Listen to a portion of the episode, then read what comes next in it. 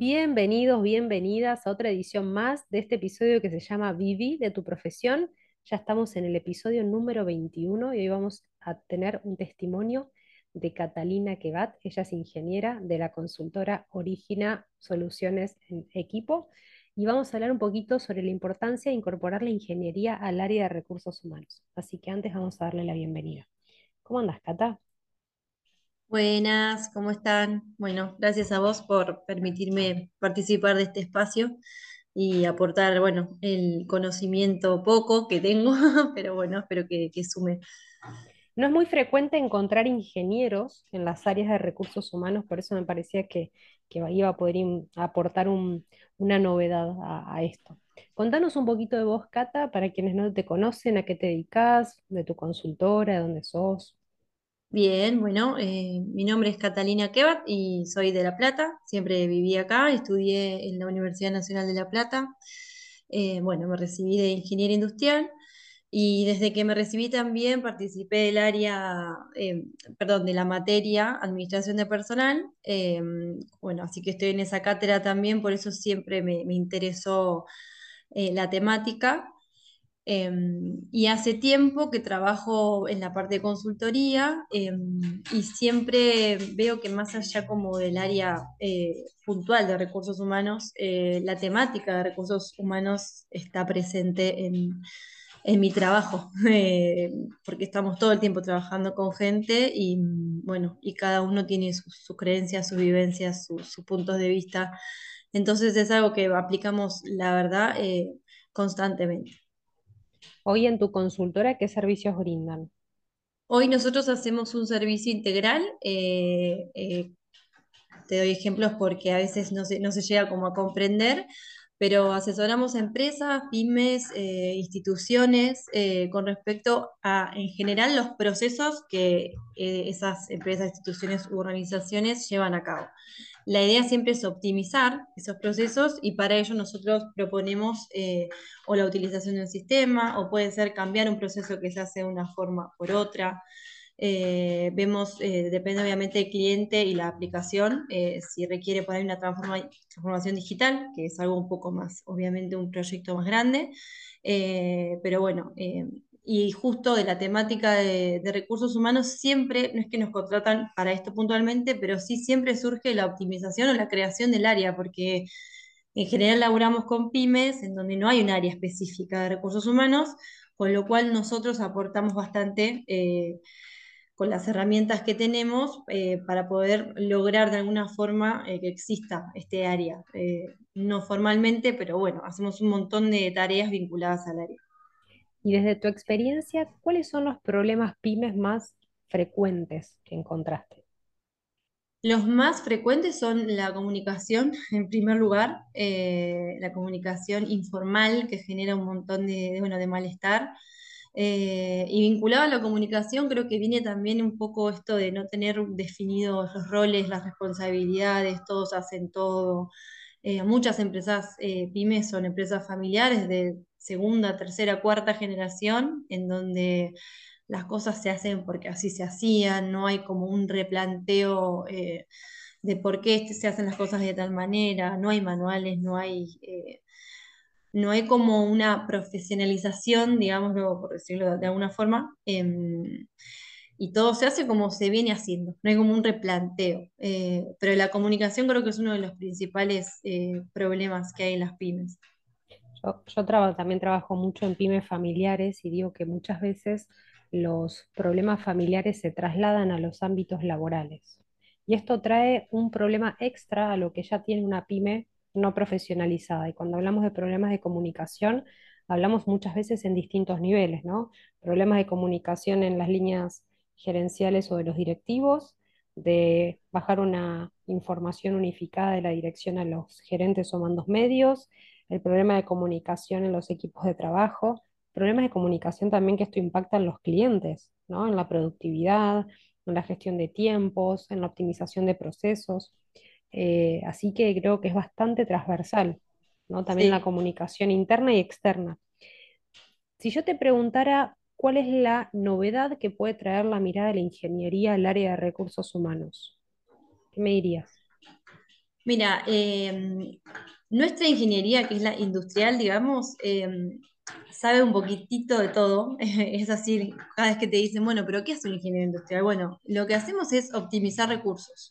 Siempre. Yo voy a la casa de cualquiera y veo cómo están puestos los muebles, por ejemplo, y digo, no, bueno, ese sillón estaría mejor ahí porque le daría más lugar para la circulación. Eso es lo que hace un poco un ingeniero industrial. Y con respecto al área de recursos humanos, es un poco esto de, optimizar. eh, a veces eh, la parte de gestión o administración de personal eh, tiene como toda la parte de las emociones blandas, si se quiere, y a partir de la ingeniería industrial podemos como aportar cierta optimización, si se quiere, de los procesos, del proceso de selección, incluso herramientas para poder llevar a cabo una gestión en donde puedas basarte en los datos que tenés pasados. No sé, hace poquito trabajamos con una empresa que entrevistaba, entrevistaba, entrevistaba. Y yo ahí es como que tenemos eso de, no sé, el chip prendido, de decir, bueno, y si eso lo documentás y te armás como un tablerito y decís, bueno, esta persona que entrevistaste no te sirve para este puesto pero podés tenerlo, eh, un, Excel muy sencillo, eh, no te hablo de herramientas súper sofisticadas, pero decir, mira, no me sirve para el área de, de, no sé, de operaciones, pero sí me va a servir para administración porque tiene un perfil así, así, como poder armar indicadores, eh, tener, tener básicamente la información organizada para poder tomar decisiones más acertadas, si se quiere. Muchas Un poco veces, por ahí. muchas veces los, los que nos dedicamos más al, al área de las, de la rama social, le, le evitamos bastante la relación con los números, que los ingenieros me parece que están un poco más amigados con eso, ¿no? La ley, pero Mm, cuando entendés la importancia de introducir indicadores al área para tomar decisiones y que no quede en la subjetividad, me parece como súper importante y esa experiencia la hicimos un poquito en el, en el programa de tal gestión, cual. en gestión. Sí, Cuando hablamos de optimizar, para quienes eh, nos estén escuchando quizás por primera vez y son, son cosas que no, no se logran trascender, hablamos muchas veces de reducir tiempos, reducir costos, mejorar procedimientos, generar documentación sobre todo lo que hacemos, ¿no? Para evitar los malos entendidos, básicamente. sí.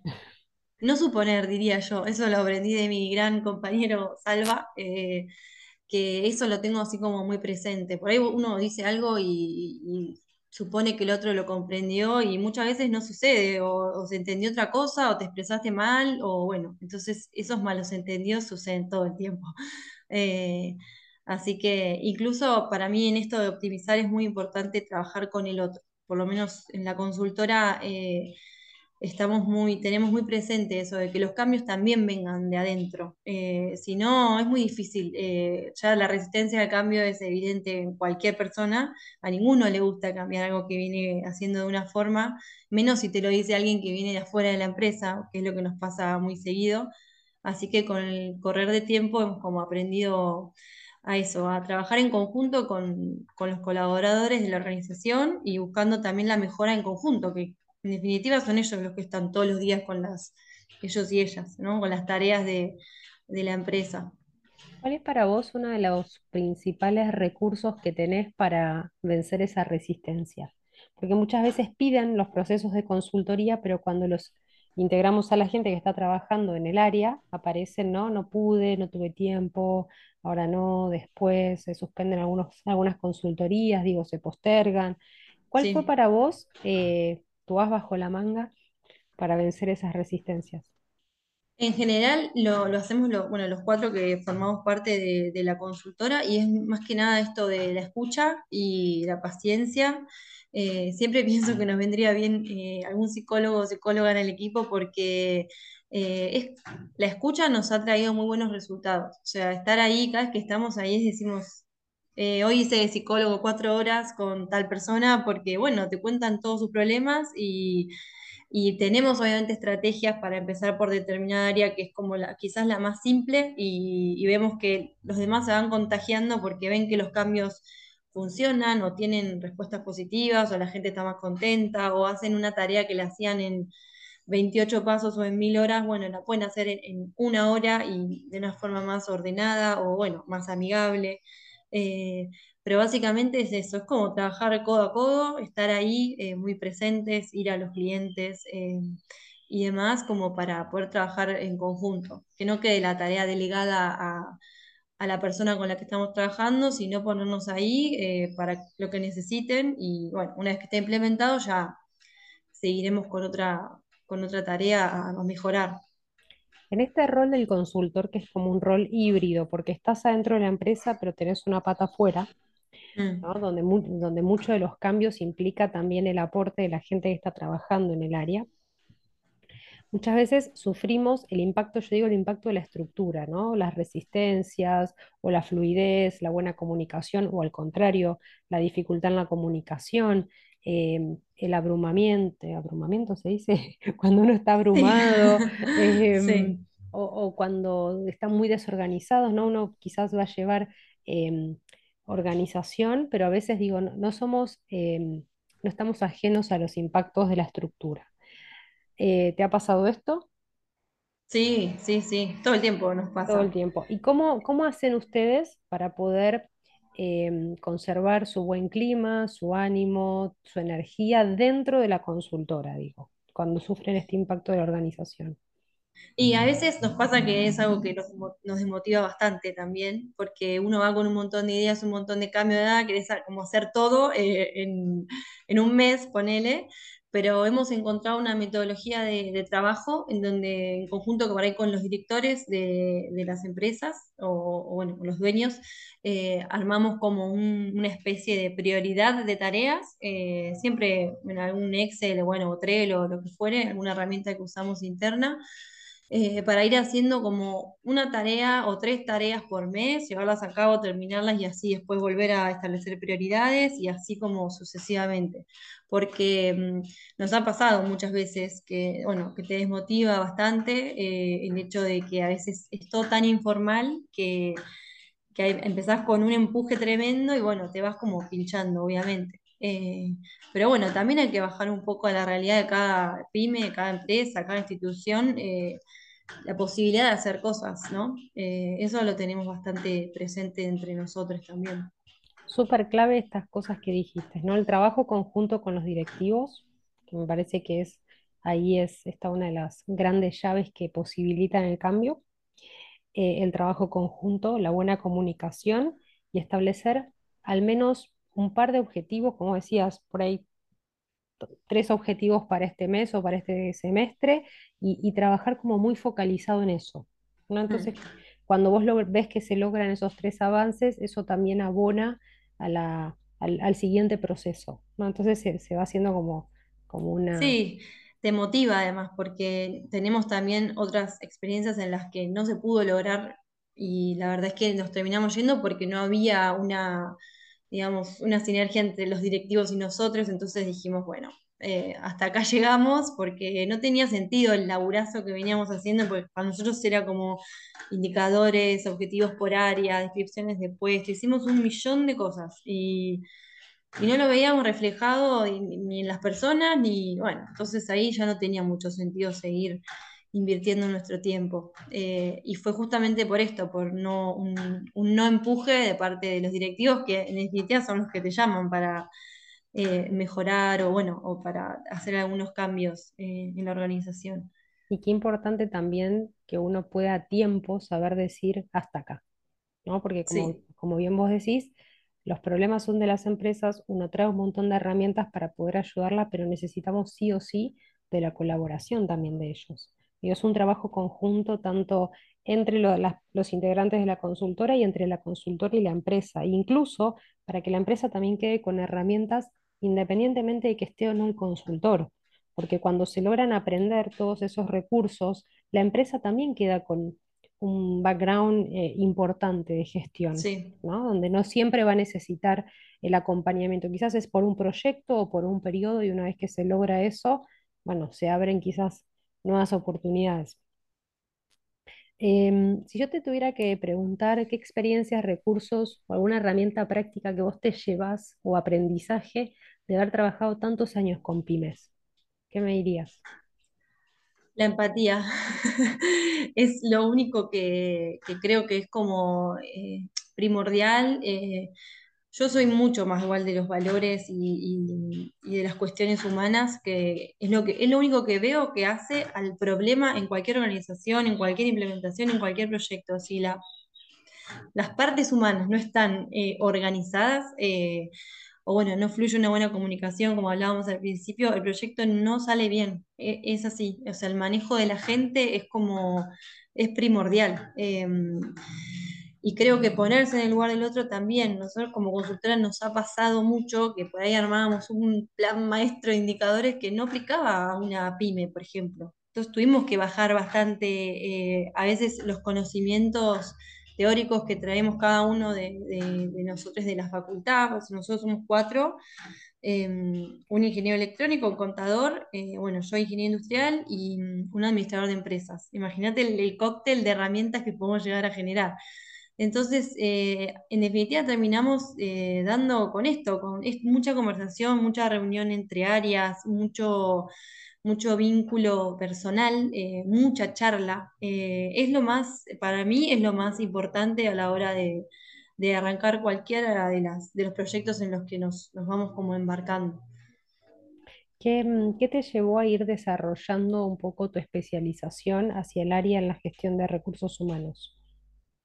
Y justamente esto, la, la problemática que veo más frecuente, que es eh, el trato con la gente. Eh, yo creo mucho en eso y eso también un poco lo he aprendido de, de mi ahora socio amigo, pero en su momento fue mi jefe, eh, de la primera consultora en la que laburé, que eso, que lo técnico, lo, la habilidad dura la puedes aprender siempre, pero esto, las habilidades blandas eh, son difíciles de tener como presentes y, y yo creo que va por ahí. Eh, yo prefiero a alguien así con actitud siempre, con ganas, con eso, con empuje, que alguien que sepa, no sé, hacerme los tableros maestros de...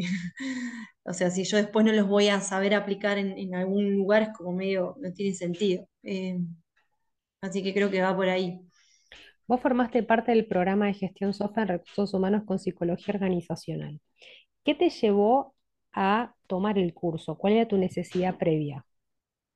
Yo me, faltaban herramientas eh, para justificar todo lo que, eh, todo lo que yo creo, básicamente. Eh, esto de, no sé, yo he hecho por ahí los contenidos que dimos en el curso, de alguna forma por la facu los, los vi, los, los cursé, pero siempre me faltaba la pata de, bueno, ¿para qué el organigrama? Como, listo, genial, yo te lo hago, lo sé hacer, todo, pero bueno, ¿de qué sirve? ¿O de qué sirve la descripción de puesto? Eh, o la, no sé, la evaluación de, de clima laboral. Como me faltaba siempre como una pata teórica para poder convencer a los directivos de que esas herramientas servían, cuando yo veía que servían, que la gente cuando veía el organigrama decía, ah, mira, bueno, sé dónde estoy, como, bueno, me faltaba un poco eso, el conocimiento teórico para tener herramientas para convencer eh, a, los directivos, a quienes nos contrataban básicamente, de que eso servía para algo, porque siempre el área de recursos humanos o las tareas de- del área de recursos humanos, si yo escucho a mis compañeros de la facultad, a los, bueno, incluso a los, los dueños de las organizaciones, pymes o lo que fuere, siempre es un área que está como dejada de lado. Eh, y yo creo que es un área que complementa un montón al resto y que se puede usar estratégicamente para lograr los objetivos de, de una organización, eh, básicamente. De hecho, es bastante transversal a toda la organización, ¿no? Exacto. Mm. ¿Y, y qué herramientas te brindó la formación? Bueno, me brindó esto de poder eh, justificar por qué hacíamos cada una de las cosas que hicimos, esas que te mencioné anteriormente. Me dio herramientas para negociar eh, con los directivos, incluso, con mis compañeros también. Eh, me dio herramientas también prácticas para poder, no sé, registrar las capacitaciones. Yo creo que es un curso que, si bien, bueno, lo escribí en las devoluciones también, pero si bien eh, sirve para el área de recursos humanos, eh, también es como muy práctico para cualquiera que quiera eh, implementar un área desde cero eh, y que no sea específicamente de, de esta profesión, eh, o que no sea de recursos humanos, digo, ¿no? A eso me refiero.